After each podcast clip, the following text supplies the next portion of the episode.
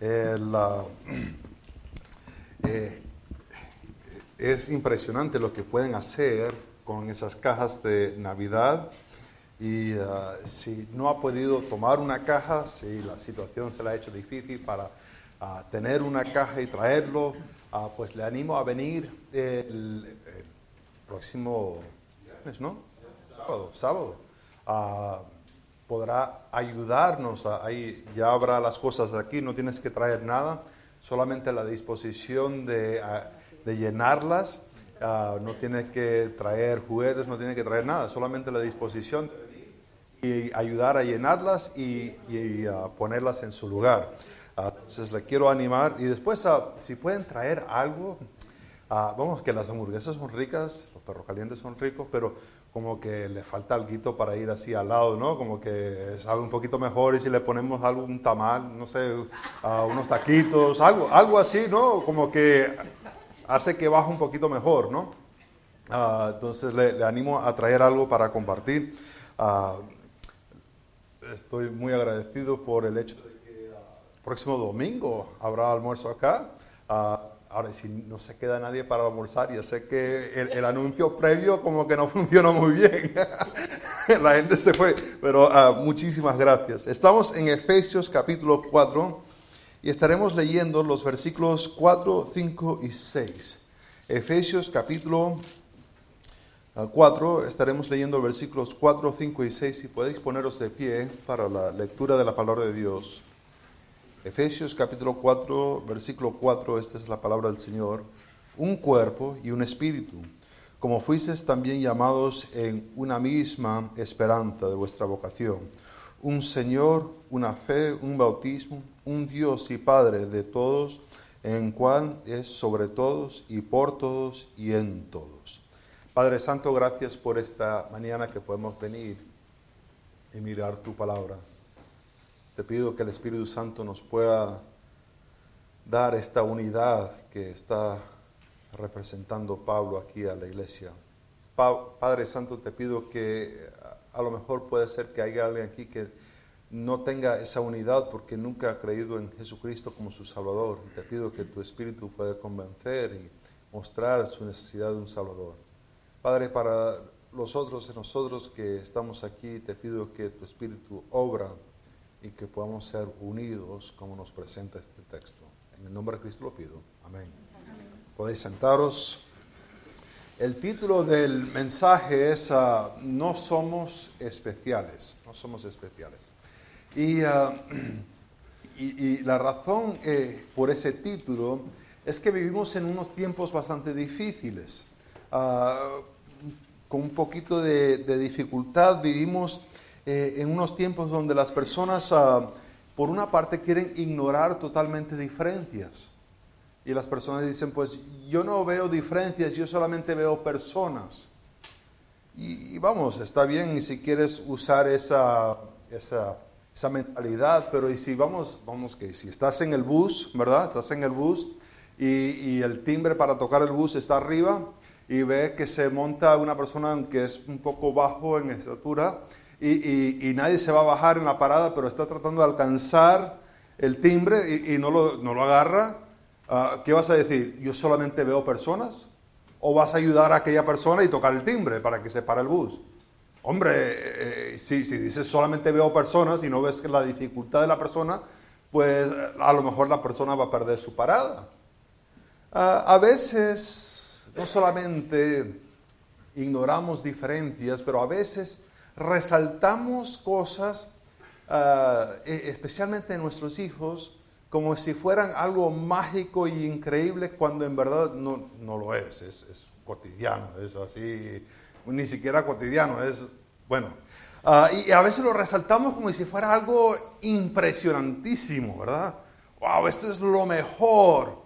Y, casi queremos irnos a golpes con alguien que llega a decirle que mi Juancito o que mi Jaimito no es el más inteligente de la clase, ah, que, sí lo es. Y el más guapo y más... Y, y ya casi estamos listos para pelearnos con las personas. Si, si llegan a decir algo de nuestro hijo, ah, eh, enfatizamos que son tan, tan, tan especial y, cuando son como muy corrientes como cualquier otro niño.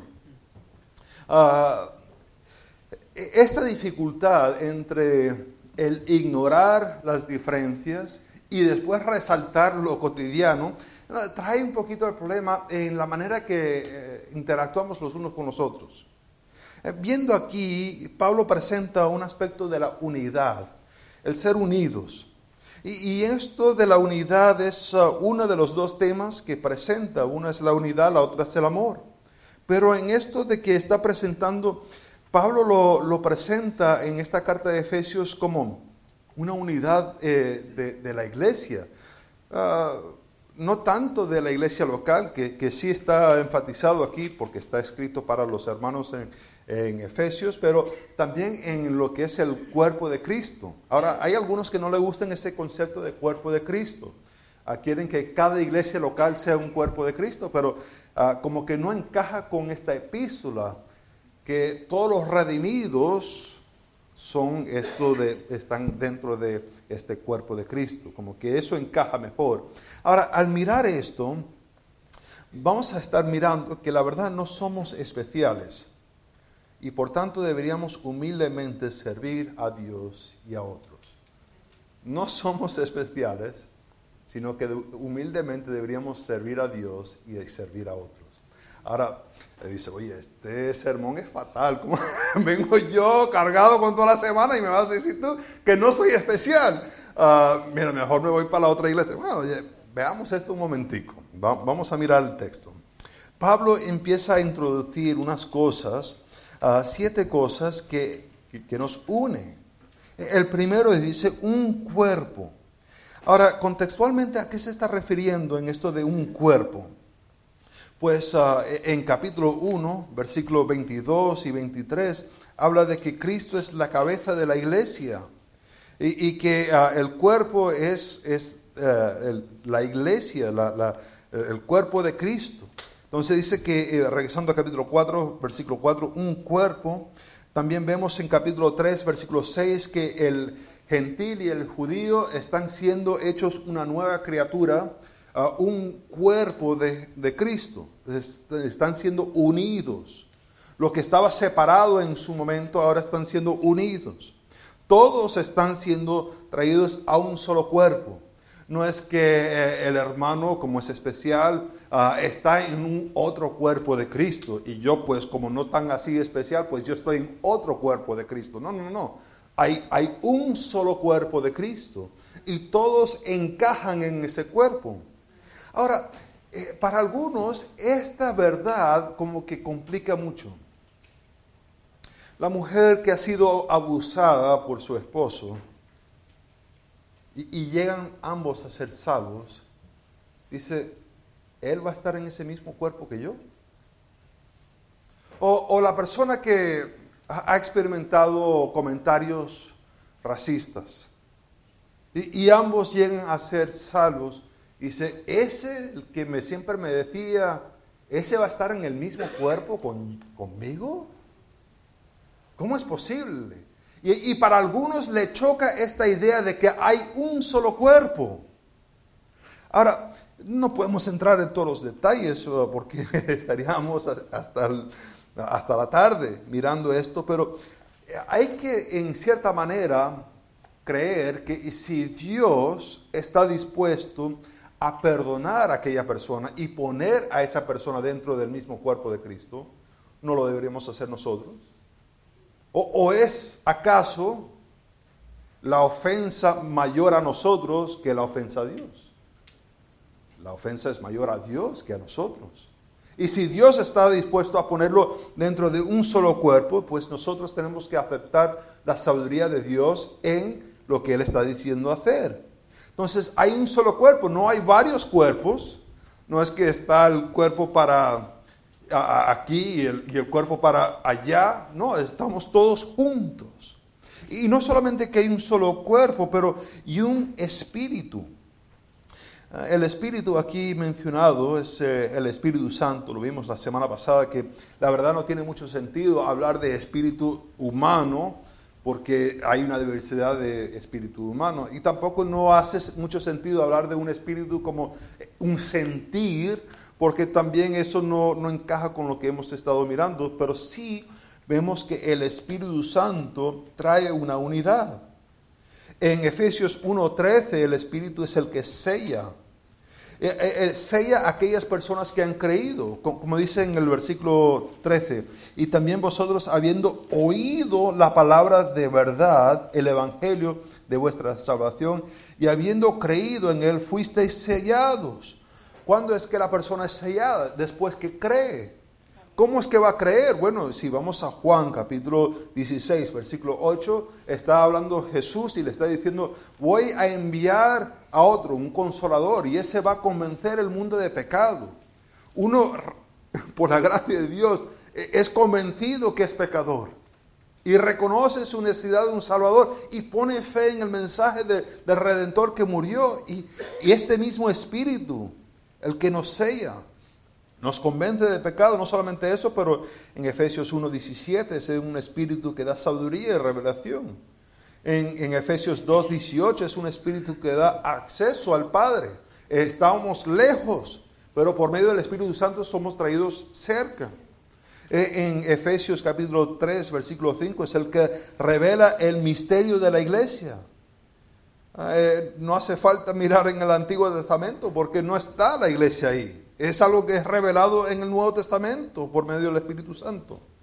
En Efesios 3:16 es el, el Espíritu que fortalece para que Cristo pueda morar dentro de nosotros.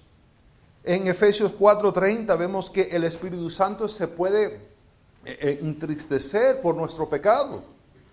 Ah, y vemos en Efesios 5:18 que este Espíritu ah, podemos ser llenos del Espíritu, que tiene la idea de ceder a la influencia, al control del Espíritu Santo. No es que uno recibe un poquito y después recibe un poquito más, sino que uno recibe el Espíritu Santo y uno va cediendo a la influencia del Espíritu Santo en la vida de uno. Y lo que está diciendo, ceder a Él. En Efesios 6, 17, habla de la espada, cuando está hablando de la armadura, uh, y, dice que esta espada es la espada del Espíritu, la palabra de Dios. E, e, es la, única ah, herramienta ofensiva que tenemos y es, eh, viene de, de, parte del Espíritu. Si la persona va a ser ofensivo contra la lucha espiritual, va a ser por medio del Espíritu Santo, que usa la palabra de Dios. Ah, esto de mirar el Espíritu, este Espíritu no es varios espíritus, sino un Espíritu un espíritu que obra en un cuerpo. Y dice, y ah, como fuisteis también llamados en una misma esperanza. Una misma esperanza. Esta esperanza es una cosa que se anticipa, se mira hacia el futuro, con una confianza de que se va a realizar. Ah, muchas veces prometemos cosas a nuestros hijos y con las mejores intenciones del mundo, pues no se va a realizar, no, no se va a dar. Por alguna razón u otra íbamos a ir a esto, pero estaba lloviendo y no se pudo hacer. O íbamos ahí, pero el, la llanta del, eh, del coche se, se reventó y, y, no pudimos. Pero el, esta esperanza en Dios se cumple. Es algo que se anticipa y se va a recibir. Uh, y dice de esta, esta esperanza, Dice, una misma esperanza de vuestra vocación, o, de ah, eh, que fuisteis también llamados, este ser llamados, no es que uno mismo se invita, sino que ha recibido un llamado para venir, una invitación. Y esta invitación es de ellos, personal, una misma esperanza de vuestra, no en general de, de todo, pero vuestra, la habéis recibido, la habéis aceptado es tuyo. E, esta esperanza que tienen e, es individual y, una esperanza, entonces hay un cuerpo, un espíritu, una esperanza y, versículo 5, un Señor. Esta palabra Señor tiene la idea de una persona que está encargado por la virtud de que es el que posea la cierta cosa. Ah, digamos, ah, yo soy señor de mi coche. ¿Por qué? Porque el título tiene mi nombre, ¿verdad? Entonces yo lo saco y si lo quiero sacar o lo estaciono afuera o lo, hago lo que quiero porque es mi coche, por virtud de que es mío, ¿verdad? Ah, un señor tiene la idea de que ah, es señor por virtud que es propietario. Ahora, ¿cómo es que ha llegado a ser propietario?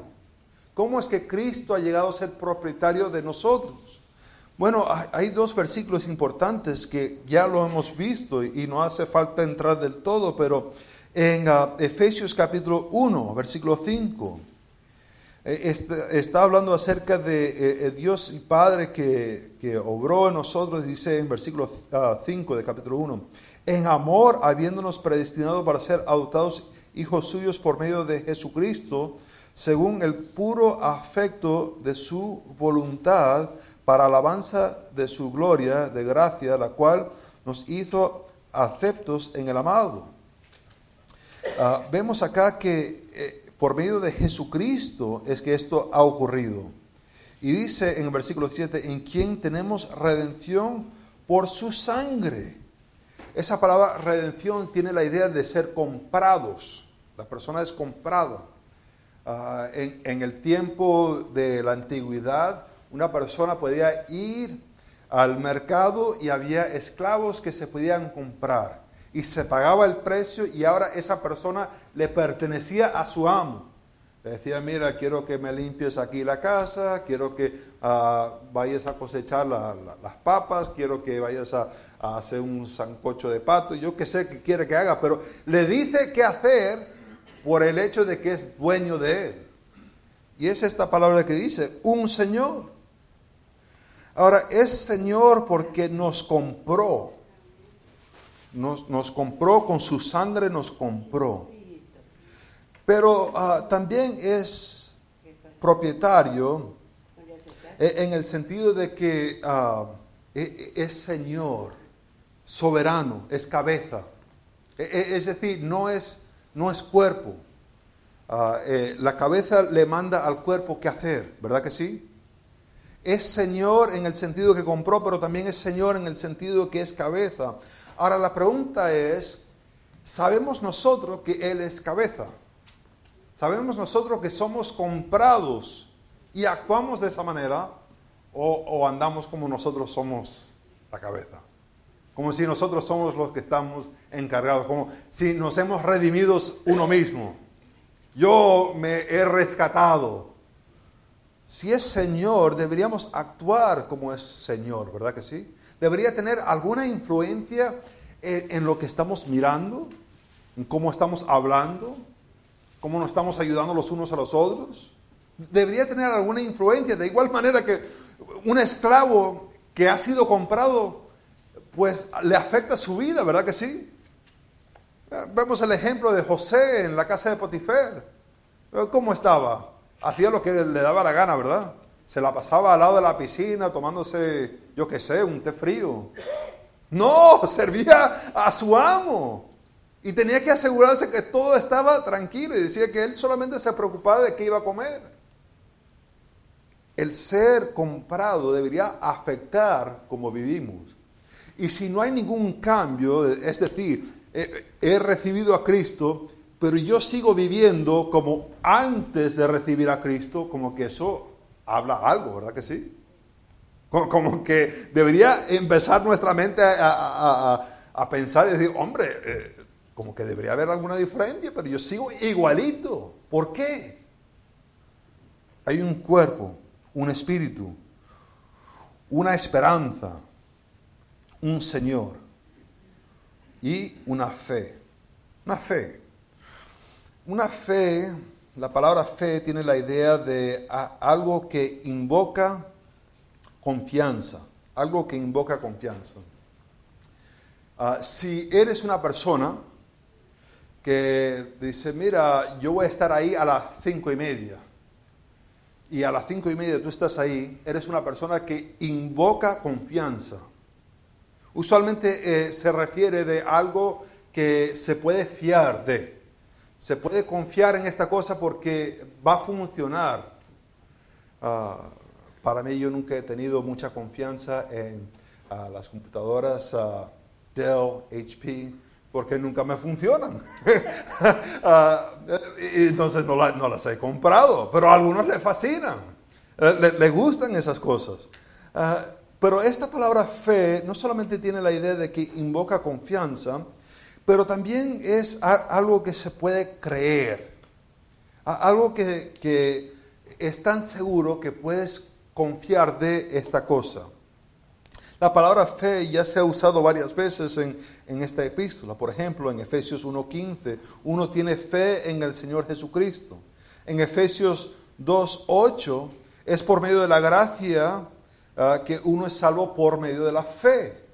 Ah, eh, eh, esto de por eh, en español puede tener dos significados. Por ejemplo, ah, si, si, este es un lago, yo voy por el lago, puede ser alrededor del lago, pero no es ese sentido, sino es el atravesar. Uno es salvo por medio de atravesar, por medio de la fe. Es el conducto que uno llega a la salvación.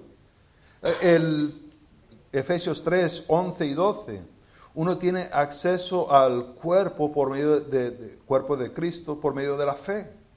Y, Cristo mora dentro de nosotros por medio de la fe en, en Efesios 3:17. Es por medio de la fe en Efesios 3:16 que tenemos un escudo de protección. Ah, a lo mejor uno diría, hombre, como que un escudo sería mejor, ¿verdad? Como que un escudo de la fe, me voy a proteger de los dados y, y yo no lo veo, como que me gustaría algo más tangible, ¿verdad que sí? Pero es por medio de la fe que uno se va a proteger de los dardos de fuego, del maligno. Ahora, la fe puede ser objetivo como una doctrina. Y, déjame, ah, lo voy a solamente mencionar, ah, usted lo puede anotar. Judas, uh, versículo 3, habla de una fe que se fue entregada, una fe dada una vez por todos los santos no está hablando de una confianza, sino está hablando de una doctrina. O en 1 Timoteo capítulo 4, versículo 1, también habla que por medio del Espíritu ah, tenemos una, una fe y hay algunas personas que se han caído de la fe, se han separado eh, y está hablando de una doctrina, una doctrina que se puede tener. Eh, y muchos han interpretado este versículo 5, una fe como un estándar de doctrina, unas creencias que eh, es absoluta. Y, y déjame decir que yo creo que Dios tiene una doctrina absoluta. Lo que pasa es que nosotros somos humanos y en nuestra humanidad a veces llegamos a diferentes ah, conclusiones. Me gustaría decir que sí hay, y cada teólogo que escribe su teología va a decir qué cosa. Esta es la doctrina que veo yo en las escrituras. Pero lo que vemos muchas veces es que hay como un, margen de, doctrina que uno puede encajar y, estar todavía ah, correcto, por decir. Entonces, ¿de qué, se, ¿de qué se trata esto? Porque estamos ya hablando de una, una fe, y, una fe como que no habla de un, rango de, creencias. Pues también fe puede ser más subjetivo en el, individuo creyendo en Cristo, en la obra que él hizo. Y creo que esto es lo que se está refiriendo. Ah, ¿Cómo llega una persona a tener una relación con Dios? Todos llegan por medio de fe en Jesucristo, una sola fe. No es que el hermano es mejor, entonces él llegó de otra manera. O el, hermano aquel se esforzó bastante y hizo muy buenas obras. No. ¿Cómo se llega? ¿Cómo se llega una persona en, Zambia? O, en Venezuela? ¿O en Guyana? ¿O en Colombia? ¿Cómo llega esa persona a tener una relación con Dios? Hombre, es por fe. Fe en Jesucristo. No, no, hay otro mensaje de que si eres de Inglaterra, pues este mensaje te da a ti. Y si eres escocés, pues a ti te da este mensaje. No, no, no. Todo es por medio de una creencia en lo que Jesucristo hizo en la cruz. Hay una sola fe. Y después habla de un bautismo. Ah, ahora, hay muchos bautismos, si vemos en el Nuevo Testamento. 1 Corintios capítulo 10, versículo 2, hay un bautismo a Moisés. Cuando salieron de Egipto y cruzaron el Mar Rojo, se le identifica un bautismo de Moisés. En Hechos capítulo 19, versículo 4, Pablo está dirigiéndose a unos discípulos de Juan y habla acerca de que ellos habían recibido el bautismo de Juan que era para arrepentimiento. ¿Cómo es que hay un solo bautismo? ¿A qué se está refiriendo aquí entonces? Específicamente se está refiriendo a ser identificado con la muerte, resurrección de Jesucristo. Romanos capítulo 6, 1 al 6.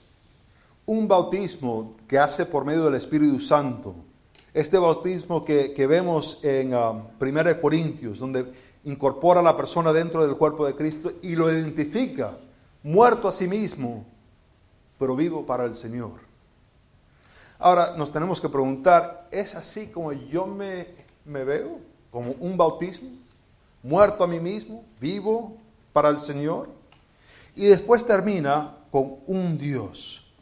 Siete unes o unas. Un Dios. Y es Padre de todos, el cual es sobre todo y por todos y en todos. Hay tres preposiciones aquí sobre, por y en. Es Dios Padre sobre todas las cosas, soberano. Habla de su soberanía. Es Dios Padre por, que tiene la, la idea de que traspasa todas las cosas. Y es Dios Padre en, que habla de que está involucrado en todas las cosas. Dios soberano, Dios omnipotente, Dios omnipresente. Un solo Dios. Vamos a Salmos capítulo 139. Ah, Salmos 139. Muchas veces lo llaman el Salmo Omni, porque habla de la omnipresencia, de la omnisciencia y la omnipotencia de Dios. Salmo 139, versículo 1 dice, oh Jehová, tú me has examinado y conocido. Tú has conocido mi sentarme y, mi levantarme. Tú has entendido desde lejos mis pensamientos y has escudriñado mi andar y mi reposo. Y todos mis caminos te son conocidos. Pues aún no estaba la palabra en mi lengua y aquí, oh Jehová, Tú la sabes toda. Es un conocimiento impresionante de parte de Dios. E, el conocer ya de antemano todo. Antes de que lo voy a decir, ya lo sabe. Versículo 5, detrás y delante me rodeaste y sobre mí pusiste tu mano. Tal conocimiento es demasiado maravilloso para mí alto es y no lo puedo comprender. Eh, estaba compartiendo un, una hermana, tuvo unas complicaciones en su embarazo y le nació una hijita a 27 semanas. Ahí estaba la criatura chiquitica. Y ah, estaba, en un, claro, en el hospital, no podía salir, pero uh, la piel no tenía uh, el poquito de grasa que está alrededor, entonces estaban todos los nervios expuestos. Al tocar, chillaba la niña, chillaba, gritaba. Y, le decía la enfermera a la madre, porque no podía, no podía cargarla, porque al recogerla pues lloraba, lloraba. Y le decía, uh, déjala ahí, uh, pero ahí pon tu mano sobre ella y alrededor de ella. Y eso le va a dar un sentimiento de consuelo. Es lo que hace Dios. Detrás y delante me rodeaste y pusiste tu mano sobre mí. Eh, versículo 7, ¿y a dónde me iré de tu espíritu? ¿Y a dónde huiré de tu presencia? Si subiera a los cielos, ahí estás tú. Si en Seol hiciere mi estrado, he aquí, ahí tú estás. Si tomara las alas del alba y habitar en el extremo del mar, aún ahí me guiará tu mano y me asiará tu diestra. Si dijera, ciertamente las tinieblas me encubrirán, aún la noche resplandecerá alrededor de mí. Aún las tinieblas no encubren de ti y la noche resplandece como el día, lo mismo te son las tinieblas que la luz. A veces estamos en una situación difícil. Estamos esperando resultados médicos. Estamos esperando alguna información. Y la verdad que, y si diríamos cómo nos sentimos en ese momento, hay oscuridad. Y no sabemos cómo escoger. Pero dice que Dios, las tinieblas son igual que, que la luz de cómo salir aquí mismo, que uno puede ver claramente, iguales para Dios. Termina con examíname, versículo 23, examíname, oh Dios, y conoce mi corazón. Pruébame, conoce mis pensamientos. Y ve si hay en mí camino de perversidad y guíame en el camino eterno. Regresando a, Juan, a Efesios, a Efesios capítulo 4 un Dios y Padre de todo, el cual es sobre todo, es por todos y en. Hermanos, no hay otro cuerpo, hay un cuerpo y todos estamos unidos a ese cuerpo. No, no hay eh, cristianos más importantes que tienen otro cuerpo de Cristo y ellos son parte de ese cuerpo. No. Si eres salvo, eres parte de ese cuerpo. Y estamos unidos los unos con los otros. Y es un llamamiento a la unidad que Dios nos llama. Lo que dice en versículo 1. Yo pues preso en el Señor os ruego que andéis como es digno de la vocación con que fuisteis llamado, con toda humildad y mansedumbre, soportándonos con paciencia los unos a los otros con amor. Ahora, es, es interesante mirar esto porque muchas veces se considera versículo 4, 5 y 6, casi como un credo. Y, ha habido bastante debate si en verdad esto es un credo o no. Pero e, e, es un poco diferente si nos ponemos a examinar los credos. Por ejemplo, el credo apostólico. E, empieza con Dios Padre. El credo uh, naciano empieza con Dios Padre. Uh, los símbolos de uh, Calcedón empieza con Dios Hijo. Eh, el credo de Athanasia empieza con Dios Padre. La confesión de fe de Habsburgo empieza con Dios Padre. La confesión bélgica empieza con Dios Padre. Pero ¿con qué empieza nuestra pequeña confesión que vemos acá? ¿Con Dios? Empieza con un cuerpo y termina con Dios. ¿Por qué Pablo haría eso? ¿Acaso no sabía él que ya luego, luego iban todos a empezar con, con Dios Padre y después terminar con la iglesia? Y, él hace lo opuesto. Empieza con un cuerpo y termina con Dios. Porque de la diversidad de personas todo llega a un punto principal, que es Dios. Hermanos, no hay diversidad. Todos estamos conectados a un Padre, que es sobre todo, por todo y en todo. Eso es lo que nos une. Ahora, al mirar esto, tenemos este, este, este punto bastante importante que no somos especiales. El que es especial es Dios. Y Él en su soberanía nos escogió y nos puso parte de un cuerpo, por medio de un espíritu, por medio de un llamado a un Señor, una fe, un bautismo con un Dios como Padre. Hermanos, no somos especiales y por tanto en humildad deberíamos servir a Dios y servir al prójimo. Oremos. Padre Santo, gracias por tu palabra. Gracias, Padre Santo, que tú eres sobre todo, eres por todo y en todo. Gracias que enviaste a tu Hijo para morir por nosotros. Y aun siendo pecadores, Cristo murió por nosotros para salvarnos. La verdad que no, no tenemos algo nosotros especial, pero tú en tu gracia nos amaste.